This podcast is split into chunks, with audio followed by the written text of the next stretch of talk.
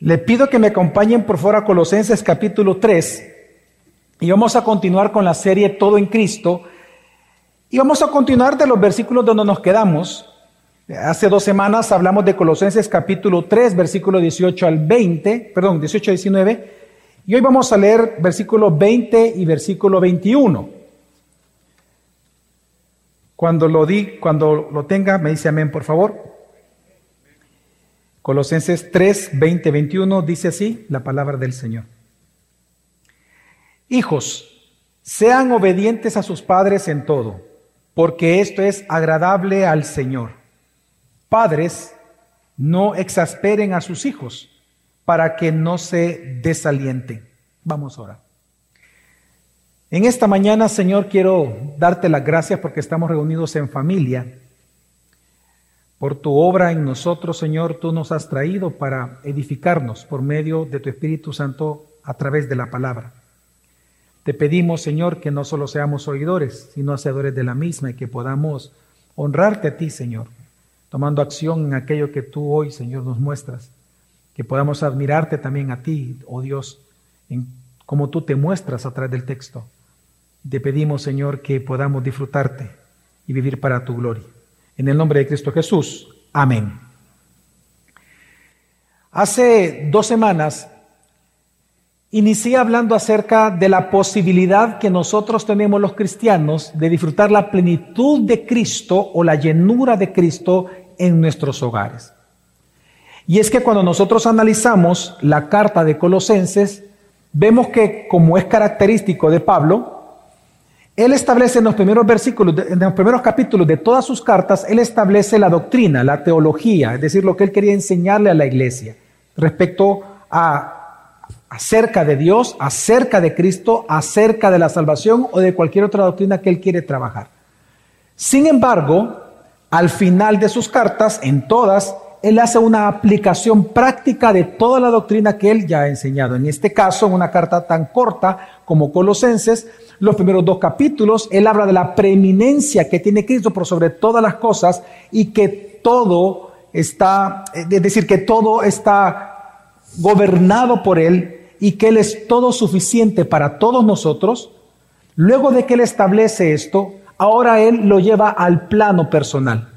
Y él ahora va a demostrar que así como Cristo tiene la preeminencia por sobre todas las cosas, también Él la debe de tener en tu hogar y en mi hogar, en la familia. Y por eso en el capítulo 3 Él comienza enseñando acerca de que nosotros, ahora que estamos en Cristo, se nos ha dado un nuevo ropaje el cual tenemos que vestirnos. Esta es una metáfora hablando de los nuevos hábitos que se nos han dado en Cristo. A nosotros Dios no solamente nos da mandamientos, sino que nos ha dado las habilidades y los dones necesarios para cumplirlos. El Espíritu Santo ha producido en nosotros tanto el querer hacer la buena voluntad del Señor como el poder para poder hacerlo. Por lo tanto, el apóstol Pablo, cuando él dice que porque somos nuevas criaturas, se nos ha dado nuevos hábitos o nuevas virtudes en Cristo, ahora él dice que estos nuevos hábitos y nuevas virtudes en Cristo nos permiten edificar un nuevo hogar, edificar una nueva familia. La semana, hace dos semanas hablamos acerca de la posibilidad, por lo tanto, de que ahora en tu familia puedan experimentar la plenitud de Cristo cuando ambos, es decir, esposo y esposa, cuando ambos en el matrimonio cumplen con el rol establecido por Dios. Ahora que tú estás en Cristo, ahora tú puedes funcionar para lo que fuiste creado. La esposa sujeto al esposo y el esposo amando a la esposa. Algo que sin Cristo es imposible hacer ambas cosas, pero en Cristo sí. Pero ahora él continúa que los otros agentes dentro de la familia son importantes para la plenitud de Cristo en el hogar. Y esto es los padres y los hijos. Ahora manda a los padres a no exasperar a los hijos para que no se desalienten y a los hijos a ser obedientes a sus padres en todo porque esto es agradable para el Señor. Así que algo que nos está enseñando la escritura, hermanos, es que ahora que tú estás en Cristo, al ser nueva criatura, tú tienes la posibilidad de establecer nuevas relaciones. Dentro de esas nuevas relaciones llenas de paz, armonía, amor, gozo, paciencia, está el hogar, está la familia. Y que esta plenitud de Cristo, por ejemplo, hoy lo cantamos, ¿verdad? Estábamos cantando en el Salmo 23 cómo somos llenos de la plenitud de Dios, pues precisamente tú ya estás lleno de la plenitud de Dios, así lo dice Efesios 1:28, pero también la Biblia nos enseña de que esta plenitud, ahora tú eres portador y la puedes llevar al ámbito de tu hogar. Entonces, ¿cuándo es que un hogar cristiano disfruta de la plenitud de Cristo? Cuando todos los agentes de la familia comienzan a cumplir sus roles. Y es lo que está estableciendo el apóstol Pablo. Por lo tanto, comprendiendo lo que, eh, lo que dice este texto en el capítulo 3, versículos 20 al 21, este día yo quiero convencerte de lo que quiere convencernos el texto. Número uno, hijos, sean obedientes a sus padres. Padres, no exasperen a sus hijos. Así que prácticamente son dos puntos los que quiero desarrollar este día. Uno es hablar obviamente a los hijos, de cómo la plenitud en una familia viene a través de los hijos y en segundo lugar cómo la plenitud de Cristo viene a una familia por parte de los padres. Así que vamos a leer una vez más versículo 20. Dice así la palabra del Señor. Hijos, sean obedientes a sus padres en todo, porque esto es agradable al Señor. Como que no parece tan agradable la palabra obediencia, ¿verdad? Aquí dice, hijos, hijos, sean obedientes a sus padres en todo. Ahora, tú te puedes preguntar como hijo, ¿por qué tienes que obedecer a tus padres? Y esa es una muy buena pregunta, porque si consideramos, por ejemplo, la cultura en la cual estamos inmersos nosotros los salvadoreños, una cultura en donde eh, eh, la idolatría al yo, el desarrollo del ego es lo que busca esta cultura, obviamente la pregunta es válida porque hay que obedecer a las autoridades, porque hay que obedecer a los padres, porque en esta cultura no vamos a negar de que la obediencia no se considera una virtud, se considera un vicio. No es una fortaleza humana, se considera una debilidad humana. De hecho, la obediencia en nuestra cultura es considerada como una esclavitud, como un yugo. Por eso es que hoy en día, tú, si te das cuenta en tu vida, hijos que están aquí, en tu vida diaria, tú obedeces por conveniencia muchas veces. Obedeces porque te conviene. Es decir, porque no quieres que tu maestro te saque del aula porque quieres estudiar, es que te comporta muchas veces bien delante del maestro, pero detrás de él no. Muchas veces por conveniencia tú obedeces, porque no quieres ser castigado por un policía, por ejemplo. No quieres ser castigado por tus padres. No quieres recibir reprimenda de parte de alguna autoridad. Así que claramente esta cultura nos dice que la obediencia no es una virtud, sino que la obediencia es un yugo. Pero aunque la cultura nos dice eso y aunque la cultura te dice eso, hijo, Dios te dice, obedece. ¿Acaso Dios es malo para que Él te mande a obedecer? ¿Acaso Dios lo que quiere es que no te desarrolles, que no madures y por eso te manda a obedecer para que seas una máquina sin decir nada, sin pensar nada? Porque así es así como la cultura te enseña que es la obediencia. ¿Acaso Dios es un Dios malo? No, por todo, al, al contrario. Dios lo que quiere es que tú madures, que tú crezcas, que tú te desarrolles. Pero esto no es posible sin la obediencia. Algo tan, tan espectacular que nos enseña la Biblia es que la obediencia es una virtud que la gracia de Dios nos da. Es una virtud que la gracia nos da que nos engrandece. Que cuando tú obedeces, tú eres engrandecido, te hace feliz, te llena de gozo. Y esto es así porque tu obediencia a tus padres al final resulta que es una virtud del carácter de Cristo quien mora en ti. Y para entender esto, leamos Filipenses. En Filipenses capítulo 2, versículo 4 al 8 dice, esto está en pantalla, dice, no buscando cada uno sus propios intereses, sino más bien los intereses de los demás. Esto lo leo por contexto. Lo que está diciendo este texto que acabamos de leer en Filipenses, fíjate lo que piensa la cultura. Eso es lo que la cultura enseña. La cultura te dice, piensa en ti mismo, sé tú mismo, No tienes por qué obedecer. Revélate. Sé distinto. No hagas lo que otros te digan. Y, ese es un pensamiento circular, ¿verdad? No hagas lo que otros te digan. Y cuando lo haces, estás obedeciendo al que te lo dijo. al final, pues, estás obedeciendo. Es impresionante que eso que dice la cultura lo está diciendo el texto. Y por eso dice, no busques tus propios intereses, sino que más bien los intereses de los demás. Ahora, porque esta es una verdad y porque este es un mandato, te dice cómo es que esto se logra. Versículo 5 en adelante dice, haya pues en ustedes esta actitud que hubo también en Cristo Jesús, el cual, aunque existía en forma de Dios, no consideró el ser igual a Dios como algo a que aferrarse, sino que se despojó a sí mismo tomando forma de siervo, haciéndose semejante a los hombres, y hallándose en forma de hombre, se humilló él mismo, haciéndose obediente hasta la muerte, haciéndose obediente hasta la muerte y muerte de cruz. Por lo cual Dios también lo exaltó hasta lo sumo y le confirió el nombre que es sobre todo nombre. Hijos que están aquí, ¿por qué tienes que obedecer a tus padres? Porque es una virtud de Cristo quien mora en ti. Lo que está enseñando Filipenses es que el fundamento de tu obediencia es la obediencia de Jesús.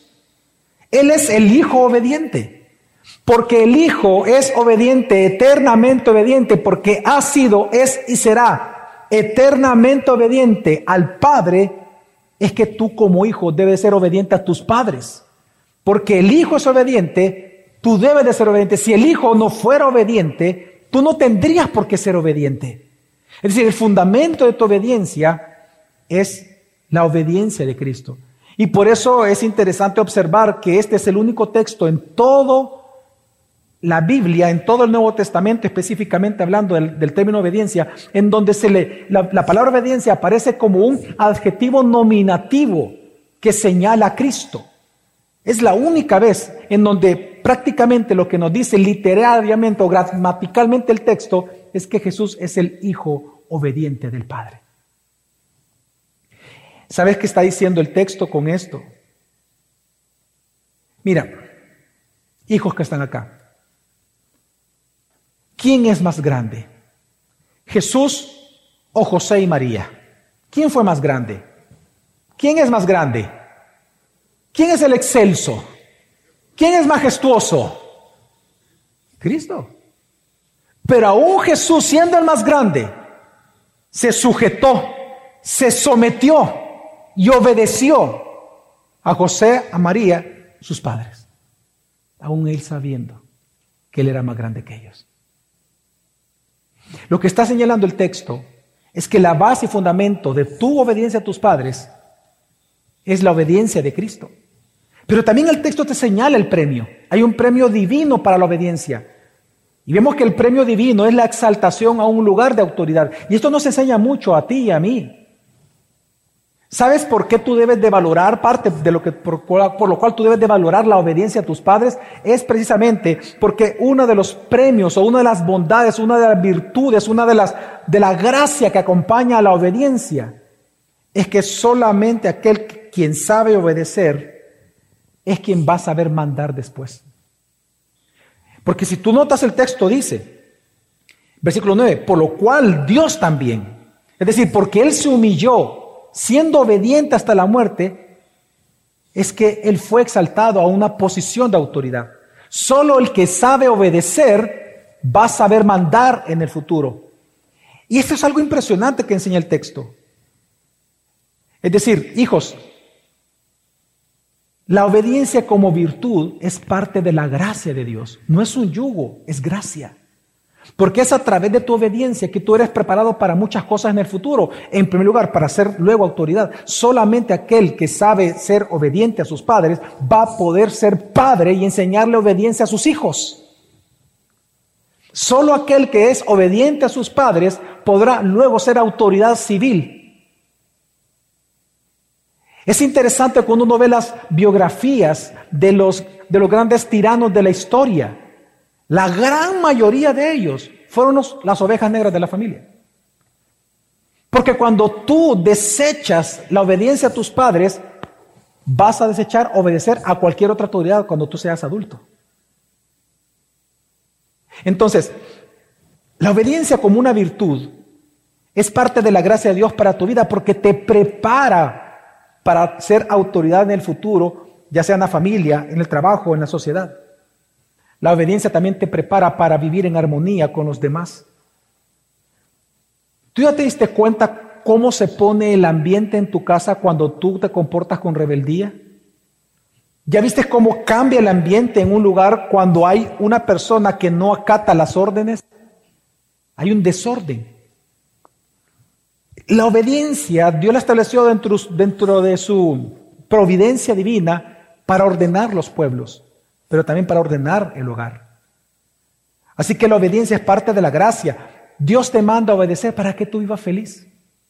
¿Cómo se ponen tus padres cuando tú eres desobediente? ¿Acaso tú sufres o vives mejor con la desobediencia? La obediencia es parte de la gracia de Dios para tu vida, para que vivas en armonía, para que se ordene tu vida. Tú necesitas dirección, estás en una etapa de crecimiento y claramente necesitas dirección, pues Dios te da la obediencia como parte de su gracia. Pero también la obediencia te ayuda en algo importante y es en tu crecimiento espiritual, porque te da disciplina. Te ayuda a fortalecer tu voluntad sujetándola al deber y no a caprichos personales. Así que, por donde tú quieras ver la obediencia, la obediencia como virtud, realmente, hijos, es parte de la gracia de Dios para tu vida. Ahora, ¿a quién tú debes de obedecer? Pues ahí dice a tus padres. Hijos, sé obediente a tus padres. Tus padres son tu autoridad. Son tu autoridad porque te fueron dados por Dios para tu crecimiento, para tu dirección personal, para tu consuelo, para tu orden, para tu disciplina, para tu aprendizaje. Obedece a tus padres. Mira, en la vida siempre vas a tener que obedecer, siempre. Vas a tener que obedecer a las autoridades civiles, a policías, a los profesores, a los, a los, a, los jefes en, en lugar de trabajo. Bueno, tienes que obedecer al que maneja el bus, al taxista, al del Uber, donde tú vayas, vas a tener que obedecer. Pero si tú no aprendes a obedecer a tus padres, no lo harás con nadie después. Y sufrirás por ello. Por eso es que el texto paralelo a este, que es Efesios capítulo 5, te dice, honra a tu padre y a tu madre, que es el primer mandamiento con promesa, para que tenga largura de días. Y todo, y todo te saldrá bien. Si tú, no, si tú desprecias obedecer a tus padres, si tú desprecias la autoridad de tus padres, vas a despreciar después todas las demás. Si no, mira la cultura. ¿Cómo se le llama a lo que vemos en la cultura? Se llama iconoclastía. La iconoclastía es la rebeldía de una sociedad contra los íconos de la sociedad. Estos íconos son íconos de autoridad. Lo que vemos nosotros en todo el mundo es una constante rebelión. Por eso nosotros vemos corrupción en gobiernos. Por eso nosotros vemos tiranía. Por eso nosotros vemos falta de moral y de ética en los trabajos. Por eso nosotros vemos tanto problema que hay en el mundo. Incluso tú lo puedes ver eh, eh, aún en el deporte. Hoy asusta cómo los niños reaccionan y los jóvenes reaccionan cuando no le pasan la pelota, por ejemplo. ¿Por qué? Porque la cultura te enseña a que todo aquel que sea autoridad tienes que destruirlo porque él es mejor que tú. Y algo que nos enseña la escritura es que cuando tú eres rebelde a tus padres, terminarás siendo rebelde a cualquier otra autoridad. Piensa en un tirano. ¿Qué es un tirano sino alguien que no quiere sujetarse y no respeta a ninguna autoridad? Él quiere ser la, autoridad de todos, la autoridad. Y eso llévalo al deporte, llévalo a la educación, llévalo al trabajo. Así que, si tú quieres realmente como joven, redimido, tener un hogar lleno de paz, de armonía, hijos, tu obediencia es necesaria en ese hogar. Tu papá, tu mamá, entre ellos, tu mamá puede, puede sujetarse a tu papá. Tu papá puede amar a tu mamá. Tus papás pueden no exasperarte a ti. Pero si tú no obedeces en esta gran ecuación llamada familia, no hay armonía ni paz en ese hogar. Tú debes de contribuir a ello por medio de tu obediencia. Ahora, ¿en qué debes de obedecer a tus padres? ¿Qué dice el texto? En todo. En todo, hijos, la obediencia no es relativa, no es en aquello que a mí me gusta, en lo que yo tengo tiempo, porque es mi tiempo, porque es mi cuarto, porque es mi casa, porque así soy yo. No, no, no, no, no, no, no, no. En todo. Hijo, saca la basura. Sí, papá. Hijo, limpia el cuarto. Sí, mamá. No es lo que a ti te gusta. Es lo que tu familia necesita. Es lo que tus padres te ordenan. La obediencia no es relativa, pero también tiene un límite. Debes de obedecer en aquello que no transgreda la voluntad de Dios explícita en la palabra. Porque antes que temer a los hombres tenemos que temer a Dios. Así como la esposa, a la esposa se le manda sujetarse al esposo. Pero esa sujeción tiene un límite. No puede ser en aquello que es pecaminoso. Igual es con los hijos. Pero siempre y cuando no sea algo pecaminoso, tú debes de obedecer a tus padres en todo. Para que vivas más años y los vivas feliz. Ahora, ¿sabes cuál es el mayor ejemplo y modelo que tú tienes en todo esto? A Jesús. Dice la escritura y lo leímos.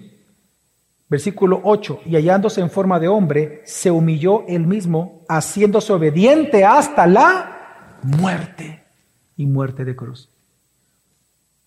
Su obediencia al Padre fue tan perfecta, de tal manera perfecta, que lo llevó a la cruz. ¿Y por qué murió? Por obediencia. ¿Por qué obedeció al Padre en eso? Porque era justo morir por la función que él tenía, el rol que tenía que cumplir como redentor de nosotros para cargar nuestros pecados y pagarle a la ley. Ahora, ¿cuál debe ser el motivo de tu obediencia a tus padres? Porque, ¿cómo termina el texto diciendo en el versículo 20? Porque esto es agradable al Señor. Vamos a leer el texto más. Versículo 20 dice, hijos, sean obedientes a sus padres en todo, porque esto es agradable al Señor. Hijos, este fue el motivo por el cual Cristo fue obediente hasta la muerte. El motivo fue agradar al Padre. Si tú quieres encontrar el motivo por el cual tú tienes que, que obedecer a tus padres, mira a Cristo. No mires la cultura. No mires a la universidad. No mires a tus maestros. No mires a tus amigos. No mires la televisión. Mira a Cristo en la cruz. Mira a Cristo resucitado. Y vas a entender por qué hay que obedecer a los padres. Y es para agradarlos a ellos en todos. Para agradarlos. Es que observa lo que hizo Jesucristo. En la cruz lo que nos enseña Cristo es que siendo en forma de Dios, dice el texto. aquí en la palabra dice no escatimó. ¿Sabes lo que significa en griego? No calculó. No, Jesucristo no calculó ser igual a Dios. Es decir, no exigió su derecho de ser Dios para ser rebelde al Padre. ¿Por qué me pides a mí que yo le haga los trastos esta mi hermana? ¿Se existe el, cipote? Como que solo la mujer tiene que lavar platos.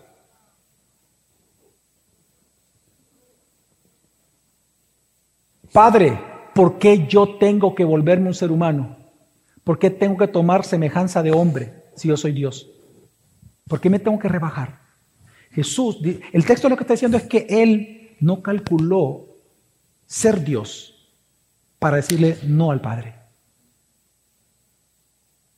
Él no se rebeldizó contra el Padre. Él no exigió el derecho de ser Dios, sino que Él se despojó a sí mismo porque buscó agradar al Padre. ¿Por qué tú tienes que obedecer a tus padres? Porque se supone que tú quieres agradarles. Hijos, miren, esa es la gran diferencia entre la obediencia como virtud y la falsa obediencia. Porque hay una falsa obediencia. ¿Sabes cuál es la falsa obediencia? Cuando tú solamente haces lo que tus padres te dicen. ¿Cómo así, pastor? Espérese, pero eso es una obediencia. Pues sí, pero es una falsa obediencia como virtud de falsa. Solo hacer lo que tus padres te dicen no es obediencia como virtud. Porque tú puedes obedecer a tus padres por miedo al castigo. Tú puedes obedecer a tus padres odiando a tus padres. Tú puedes obedecer a tus padres para evitar una reprimenda. Tú puedes evitar, tú puedes obedecer a tus padres por falta de personalidad, porque no sabes decir no. Tú puedes obedecer a tus padres y mantener amargura en tu corazón contra ellos. Bueno, hasta un perro puede obedecer a su amo. Un mono al payaso del circo puede obedecer. Un delfín, una ballena puede obedecer a sus entrenadores. Y no por eso es considerado obediencia. ¿Por qué? Porque para que sea considerado obediencia como virtud, le falta un elemento que no tienen los animales. Libertad. Para que se considere obediencia, tú tienes que hacerlo con libertad. Fíjate lo que dice en Filipenses, el versículo 8, y dice, y hallándose en forma de hombre, se humilló él mismo. Él mismo, él mismo. Lo que convierte un acto de obediencia a virtud es el ejercicio de tu libertad. Pues nos enseña la escritura, hermano, que en Cristo tú eres libre del pecado. En Cristo Dios te libertó de los viejos hábitos de la esclavitud del pecado. Ahora tú eres libre. ¿Y libre para qué? Libre para amar, libre para obedecer a tus padres, libre para hacer lo que debes de hacer como hijo. Antes no podías porque eras un esclavo de tus propios pecados. La rebeldía te dominaba. Era tu amo la rebeldía. Ahora no, eres libre. Y con libertad se supone que ahora debes de actuar para agradar a tus padres. Así como el hijo con libertad decidió despojarse de sí mismo, no calculó ser igual a Dios como cosa que aferrarse, sino que se despojó a sí mismo, tomando forma de siervo, semejante a los hombres, y en esa semejanza a los hombres, estando en esa forma, se humilló a sí mismo, siendo obediente hasta la muerte y muerte en cruz. Así que hijos, la libertad que os ha dado en Cristo no es para que abuses de ella, es para que también obedezcas a tus padres. Hijos, obedezcan a sus padres en todo, porque eso es lo justo para un hogar feliz. Así que si tú como hijo estás aquí en esta mañana y resulta que en lugar de ser un hijo obediente has sido un hijo o una hija desobediente, ve y pídele perdón a tus padres. Porque el que ha pecado, la que ha pecado eres tú. Amén. Padres, versículo 21, no exesperen a sus hijos para que no se desalienten. ¿Sabes qué significa este texto? Padres que están aquí.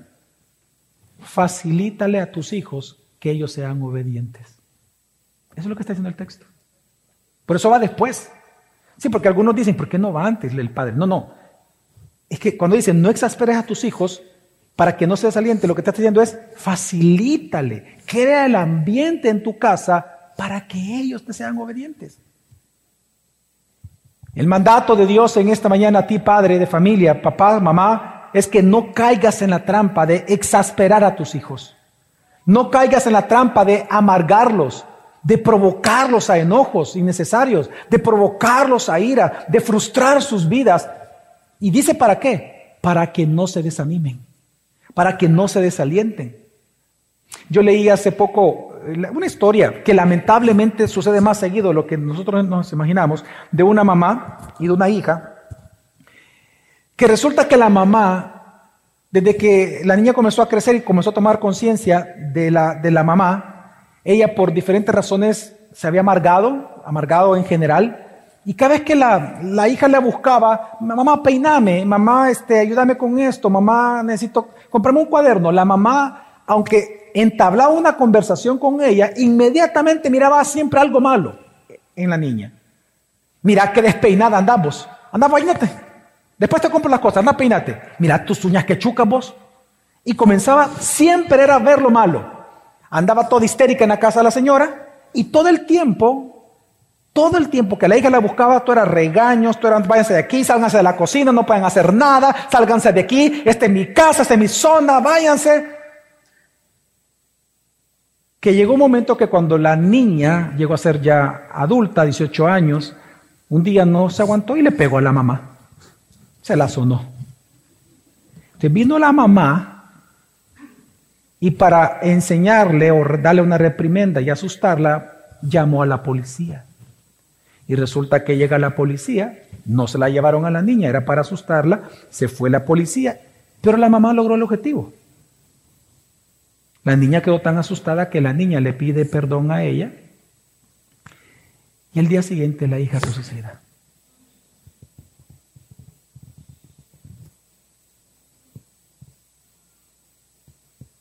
No amargues a tus hijos. No los provoques a ira. ¿No te das cuenta que no solamente ellos son una bendición para ti?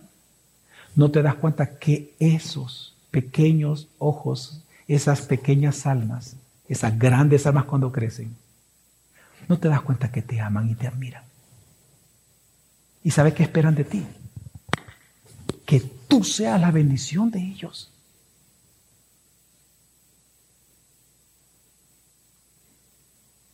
Facilítales a ellos que te obedezcan.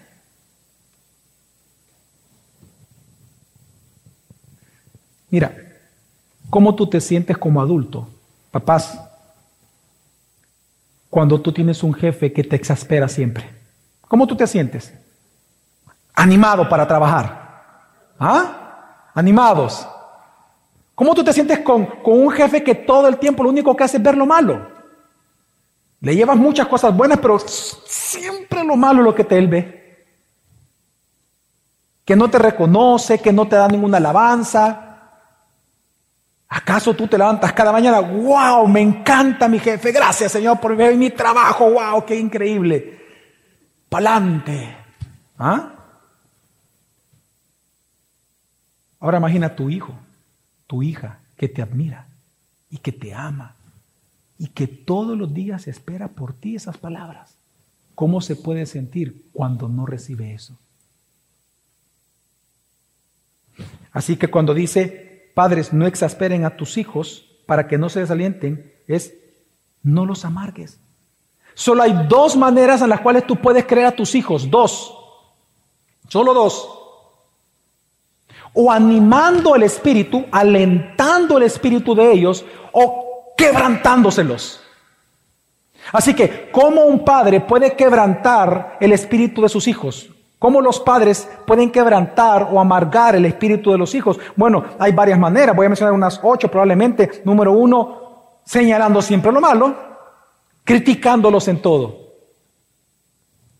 En segundo lugar, siendo irascible, cambio de humor, ¿verdad? Esa histeria, perder la cordura a menudo, ser eh, de esos padres gritones y, y que no... ¿Sabe por qué? Porque eso genera una gran inestabilidad emocional en tus hijos en tu casa. Ellos no saben en qué confiar. Ellos no se sienten seguros con madres histéricas y padres casi locos.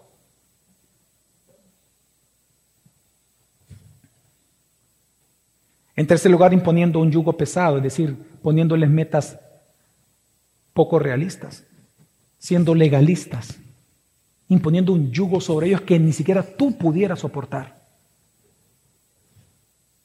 O, también lo contrario, no poniendo reglas, pensando que al niño y a la niña no hay que darle varita, que eso es algo ortodoxo, eso es algo viejo. Hoy todo es, como se le llama ahora, este, eh, no sé, ahí tiene un nombre, hay ciertos programas de aquí El Salvador eh, en educación que es como eh, ternura o crianza sin, sin, sin dolor, algo así. En donde la vara eh, ha sido quebrada. Dice que eso es antiguo, eso es viejo. ¿Sabes? Consentir a tus hijos los va a dañar. Y pueden dañar a otros. Te un ejemplo. Es real, no es broma lo que le voy a contar. Un padre de familia que consentía muchísimo a su hijo, era piloto, piloto comercial. Resulta que en esa ocasión tenía que llevar a su propia familia en el avión comercial a, la ciudad donde él iba pilotando. Y él, a, medio del vuelo, ya estando en el aire, viene el hijo de 12 años, el más consentido, y toca la puerta de la cabina de pilotos. Y el papá lo deja entrar, le dice, ¿qué quiere? Le dice, quiero manejar, papá, el avión. ¿Usted qué le hubiera dicho a su hijo? Pero con esos ojitos tan bonitos, así los hijitos, papi, papi, papi, papi, papi, papi, déjame pilotar, papi. El papá lo dejó pilotar. Le dijo, vente, lo puso así en las piernas. Y el primer, el primer movimiento que hizo el hijo fue hacia adelante. y el avión cae en picado. Fue tan fuerte lo que hizo el hijo que cuando el papá quiso otra vez componer el avión, no se pudo. Y más de 64 personas murieron ese día porque el avión se estrelló, incluyendo el papá y el niño. Consentir a tus hijos no les ayuda a ellos. ¿Cómo también tú puedes quebrantar el espíritu de ellos? Disciplina excesiva. Siendo un padre muy, pero muy fuerte en la disciplina sin gracia y sin amor. Cuando tú disciplinas sin amor y sin gracia, tú destruyes, quebrantas el espíritu de tu hijo. Es que mira, por eso Efesios 5 es bien claro y a los padres nos, dice que tenemos que crear a nuestros hijos con amor, instruyéndolo en el Señor y con disciplina. Es que fíjate, un hogar donde solo hay amor sin disciplina produce, produce hijos liberales, libertinos. Un hogar donde solo hay disciplina sin amor produce hijos rebeldes. Así que Dios, siendo sabio, Él es sabiduría, nos dice amor y disciplina. Disciplina y amor. Ambos van de la mano. Son caras de una misma moneda. Así que cuando hay una disciplina excesiva sin amor, lo que produce es rebelión en los hijos. Pero también una manera en la cual tú puedes exasperar a tus hijos, amargarlos y desalentarlos y quebrantar su espíritu y que solo te digan sí, sí, sí, sí, pero no hay motivación en ellos es cuando tú los ignoras. Y voy a decirle algo que pegó muy fuerte en mi corazón.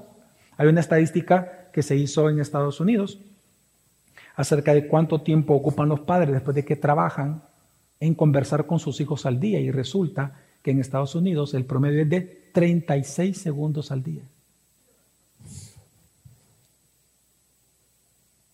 Hola hijo, hola, ¿qué tal? ¿Qué estás haciendo? Estudiando. ¿Y qué tal los estudios? Bien, ah, qué bueno. ¿Y tu papá? Del trabajo, todo bien. ¿Y qué vas a hacer? Descansar. Ah, va, qué chévere, ok.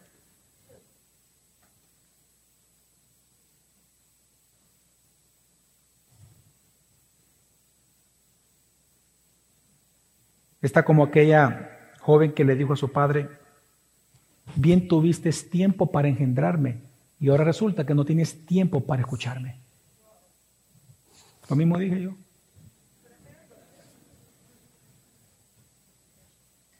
¿Sabe qué? Voy a ser honesto, hermana. ¿Sabe qué se me a la mente? Toma. Buen salvadoreño. Qué triste porque los padres, si algo hacen los salvadoreños, es ignorar a sus hijos. ¿Sabes también cómo? Sobreprotegiéndolos. Porque cuando tú los sobreproteges, no, no, no, niño, tenga cuidado, no juegue. Y, tiene 20 años el cipote. O sea,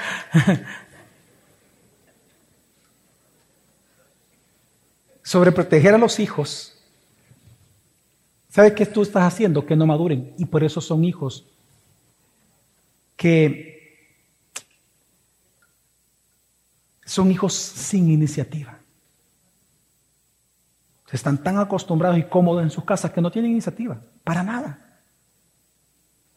Y tú los ves en sus rostros, tú los, tú los ves cómo hablan, son inseguros, tú los ves en sus manos, cómo se mueven. Son inseguros, ¿por qué? Porque están sobreprotegidos. Tú no los has ayudado a madurar. Y otra manera en la cual tú puedes destrozar la vida de tus hijos es favoritismo entre ellos. Padres que están aquí, ¿cómo ha sido Dios como padre en tu vida? Así debes de ser tú con tus hijos. Cuando tú le preguntas a Dios, Él te contesta. Cuando tú oras, Él escucha.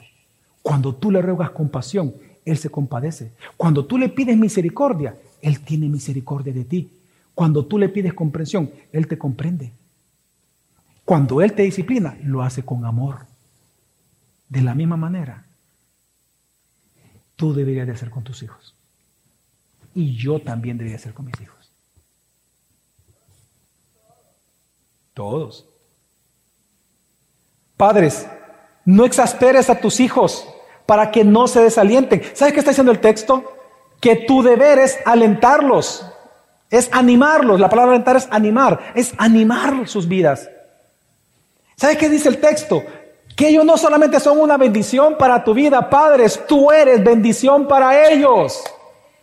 Se supone que la casa tiene que ser el hogar, tiene que ser el lugar de ellos favorito del planeta Tierra. Se supone que para ellos la familia, el hogar, tiene que ser su lugar de descanso, de fortaleza, de sosiego, de paz, de amor, de alegría, de crecimiento, de madurez, de libertad, de esperanza, de plenitud, de seguridad. Pero muchas veces no es así. Hoy se habla, por ejemplo, de derechos de los niños, derechos como tienen derecho a nacer, amén. Los niños tienen derecho a nacer, amén. Amén, claro, yo estoy de acuerdo con eso y la Biblia lo manda. Tienen derecho a crecimiento, al desarrollo, dice la Constitución de nuestra República. Tienen derecho al desarrollo, tienen derecho al crecimiento, tienen derecho a ser alimentados, tienen derecho a la educación. Amén. Estamos de acuerdo, pero ¿sabes qué nos está diciendo el texto? Los derechos espirituales que tienen tus hijos y mis hijos, padres que están aquí, nuestros hijos tienen derechos espirituales y parte de sus derechos es tener padres cristianos, hogares cristianos, padres teólogos, padres que lean la Biblia, padres que estudian la escritura, padres que saben doctrina, tienen esos derechos y tienen el deber de exigirnos. Ellos tienen derechos. Tienen derecho a un hogar piadoso. Tienen derecho que nosotros los padres oremos por ellos. Tienen derecho que los amemos y los disciplinemos en amor. Tienen derecho a ser escuchados, a ser entendidos, a ser animados. Tienen derecho a que su papá y su mamá jueguen con ellos. ¿Cuándo fue la última vez que jugaste con tus hijos? Es un derecho.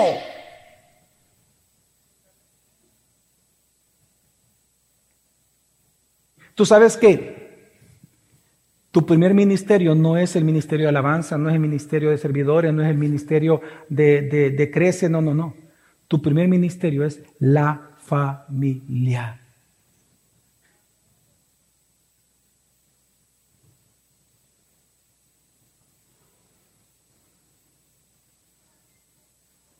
Y sabes que si hablamos de derechos, ¿sabes qué significa eso para usted, para mí?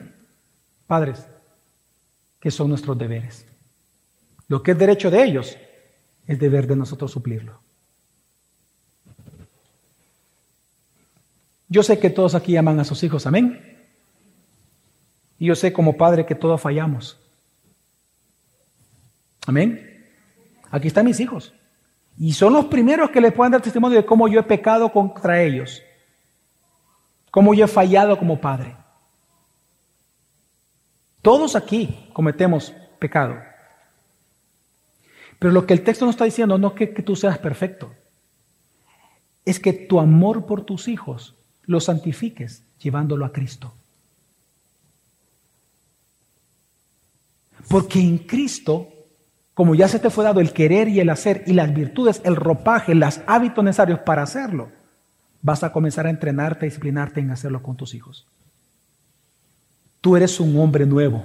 Tú eres una mujer nueva en Cristo. Amén. Por lo tanto, significa que puedes tú crear un nuevo hogar, edificar un nuevo hogar para la gloria de Dios. Ahora, en esto que he predicado, hay una buena noticia y una mala noticia. La buena noticia es que el Espíritu Santo está en ti. Ya tienes nuevos hábitos, Tienes el Espíritu Santo, el poder para hacerlo, tienes ya el deseo, las nuevas inclinaciones del alma, de la nueva naturaleza, tienes todo para que puedas, como padre, no exasperar a tus hijos y animarlos. Hijos, hijos redimidos que están aquí, ya tienes todo lo necesario. Tienes el hábito, tienes a Cristo, el Espíritu Santo, tienes el deseo y tienes el poder para hacerlo. Sé obediente a tus padres en todo, porque es agradable para el Señor. Pero aquí hay una mala noticia. Si tú como persona que has rechazado a Cristo, que no eres convertido a Jesucristo, que no crees que Jesús es Dios, que tú eres pecador y que Él es tu Salvador, Tú puedes intentar como hijo ser el hijo más obediente y jamás lo podrás hacer. Y vas a querer ser el mejor padre para ellos. Vas a querer criarlos a ellos. Vas a querer preocuparte de su comida, de su ropa, de su universidad, de su profesión. Y tal vez con éxito lo vas a lograr. Pero lo que no te estás dando cuenta como padre es que estás enviando un buen profesional, un buen padre, una buena madre futura al infierno. La más grande necesidad de los hijos no es la ropa, no es el alimento, es Cristo. Así que si tú quieres ser un buen padre, pero no tienes a Cristo, nunca serás jamás ese buen padre que tú quieres.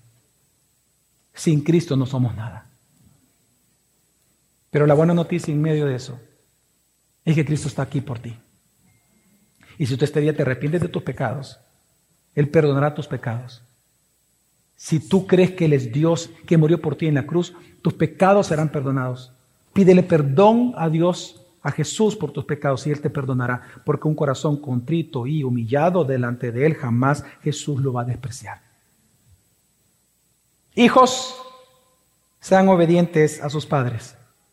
Padres, no exasperen a sus hijos. Vivamos para la gloria de nuestro Señor. Vamos a orar.